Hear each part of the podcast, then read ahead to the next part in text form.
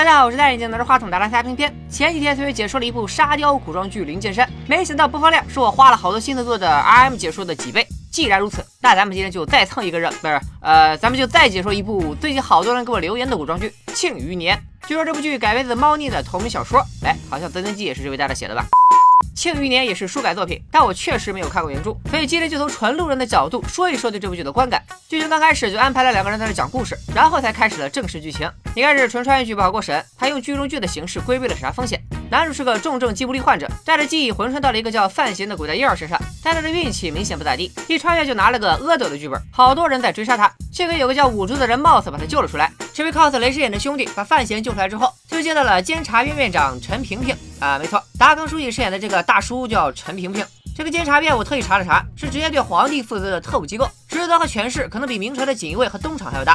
啊，咱们接着看，五竹和陈萍萍争着要抚养范闲，最后达成共识，要把范闲送到儋州，让范闲的奶奶抚养。临走前还给范闲留了本武功，范闲是从小练武。这把真气我练了有点问题，不好控制，特别霸道。这本真气有名字吗？有，叫什么？霸道真气。我怎么觉得是你现起的呢？穿越过来的范闲现在到底是个啥身份呢？从明面上的信息来看，故事发生在一个架空的历史事件。他的父亲是南庆国位高权重的逍遥伯范建，母亲叫叶青梅。之前那场追杀里，范闲逃出升天，但母亲叶青梅却死在了追杀中。到底是谁下了毒手，不得而知。而救了范闲的五竹是他母亲的仆人，留在儋州保护着范闲。范闲出身显赫，但却是个私生子，奶奶好像也不怎么待见他，连管家都敢给范闲脸色看。但范闲可是个心智成熟的穿越者，报仇都不带隔夜的。放正。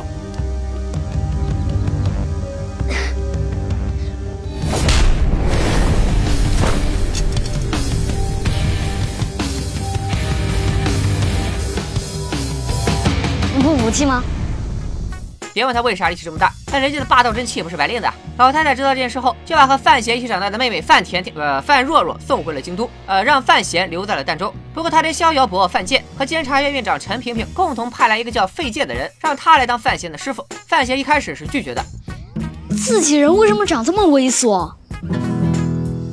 费介教范闲医术和毒术，开学第一课就比较劲爆，直接去乱葬岗开坟解剖尸体。费介还特别迷信挫折教育，根本不按部就班的教学，直接给范闲下毒，再让范闲自己解 毒来学习毒术和医术。与此同时，五竹也在教范闲练习真气，教学方式和费介一样简单粗暴，他可每天把孩子暴揍一顿来提高他的武艺。两个师傅是又毒又打，哎，莫非这才是毒打的真正含义？范闲在毒打下进步很快，不久在毒术上就出师了。和相处不久的费介也产生了深厚的师徒情谊，但师徒俩也不得不就此告别。斗转星移，小范闲长大成人，父亲范建派出了红甲骑士来接他回京，但祖母坚决拦着不让去，怕范闲去了京都有危险。到了中午饭桌上，范闲很反常的抢着吃光了桌上的竹笋。盘问管家后，就得知送菜的人换了。刚离开房间，范闲就故意催吐，明显是中了毒。原来他早就发现了竹笋有毒，怕奶奶中毒，他把竹笋吃完，简单的给府上的人解毒后，范闲去了送菜人的家里，和下毒的人展开了大战。竹笋投毒是你做的？我去，机器猫啊！一番搏斗后，范闲制服了对方，但对他下手的人身份太过反常。这个叫滕子京的人说是奉了监察院的命令，但监察院院长陈萍萍一直对范闲很关心。三处处长费介就是范闲的师傅，没道理会对范闲下手，假传命令的可能性很大，而且能够在饭菜里下毒，府里肯定有内应。范闲回到家，发现奶奶已经把管家绑了。原来范若若的母亲死后，父亲范建还娶了二房，这个管家就是二夫人的手下。难道是二夫人怕范闲争家产才起了杀心？但是二夫人应该也指挥不动监察院。最后，管家被奶奶打断腿扔上了渔船。发生了这件事后，范闲不仅没有害怕去京都，反而更想去见见世面。他其实也对母亲死亡的真相很好奇，于是就和五竹约定，先后去京都。临走前，五竹给了范闲一个怎么也打不开的箱子，说是他母亲留下的遗物。范闲离开前，还是执意和奶奶告了别。他和奶奶表面上的疏远，其实都是为了保护彼此。奶奶怕流露出对孙子的喜爱，会招来二房的记恨。范闲害怕杀死妈妈的那群人会把手伸到奶奶身上。分离时，堵村来的感情就再也绷不住了。说过的，不送了。成何体统？好好养着，等我把路数摸清楚了，就回来接你。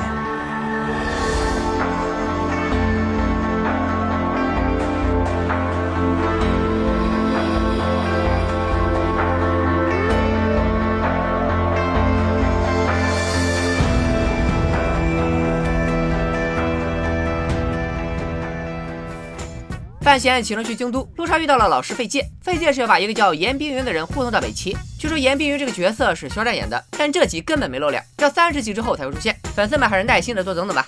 范闲京都之行其实还挺凶险，京都里可能有三股势力想要杀死他。其一是多年前杀的范闲母亲的人，其二是假传命令到监察院的那伙人，能够影响监察院必定位高权重。其三就是父亲范建娶的二夫人。不过范闲一进城好像就命犯桃花，一群穿着暴露的小姐姐准备扑到范闲的马车上去，而一路护送的红甲骑士全部离开，换了个老仆人过来驾车，但明显没朝着范府去。最终老仆人内急，把车停在了一座神庙外面。此时神庙的主殿里有贵客，好奇想进去的范闲只能进了偏殿。作为一个坚信无神论的现代青年，范闲表示不信神佛，除非显灵。然后工作就动了起来。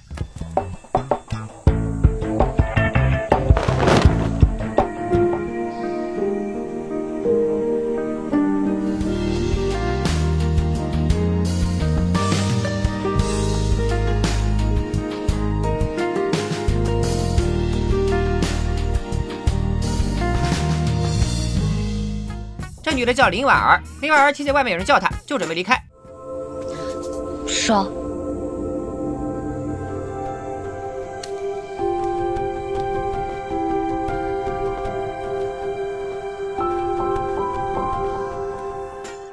范闲愣了好半天，哥们你愣着干啥呀？机场上有没有微信二维码？关键你连个名字都没用上。范闲急忙跑出去，却没追上。而此时在正殿祭祀的贵客也离开了神庙。这个贵客正是庆国皇帝庆帝。范闲能通过各种明哨暗哨进入神庙，恐怕也是庆帝的安排。那他为啥想见范闲呢？而刚刚提到的衣着暴露的小姐姐，其实都是宫里的宫女，被庆帝的手下全部格杀。这些宫女是谁派来的？又有什么目的呢？妈呀，这还是个悬疑剧。很快，老仆人驾车把范闲拖回范府后就离开了。看来他也是庆帝派来的。范闲很快就进了范府。从这里，剧本的画风就有了重大变化。刚进范府，范闲就遇到了他同父异母的弟弟。这不是少班主吗？难道演范建的是个小黑胖子？还有这个剧起名是不是也太随便了？虽然听说都是原著里就有的名字，但范建、陈萍萍我就不说了。这个范思哲是怎么回事？接下来也就更不正经了。府里上上下下都以我为尊，我让他们干嘛，他们就得干嘛。你这话有毛病，什么毛病？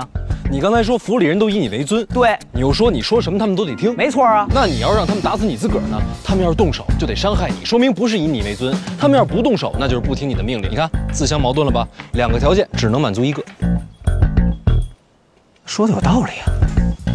虽然儿子看着不太聪明的样子，但做娘的二夫人却不是省油的灯，一上来就想给范闲来个下马威。后来还想让范思哲打范闲一顿，没想到被及时赶来的范若若制止了。离别多年的范若若和范闲又聊起了天这些年，范闲在给范若若写的信里连载了《红楼梦》，这本书还在京都走红了。你们这些穿越者够无耻，不过我喜欢。到这里，《庆余年》前三集的内容就结束了。原本我在看剧之前，只是把它当成一部普通的古装权谋剧，没想到还有不少悬疑元素，比如到底是谁想要加害范闲，又为什么要害一个没有继承资格的私生子？还有范建到底是不是小黑胖子扮演？而且剧里还有适时加入一些笑料，也说不上突兀。尤其上班主的加入还是蛮惊喜的。暂时来说，还是一部值得一看的国产古装剧。如果大家想听我继续解说这部剧的话，动一下你性感的小手手，给个三连吧。今天就说到这里，拜了个拜。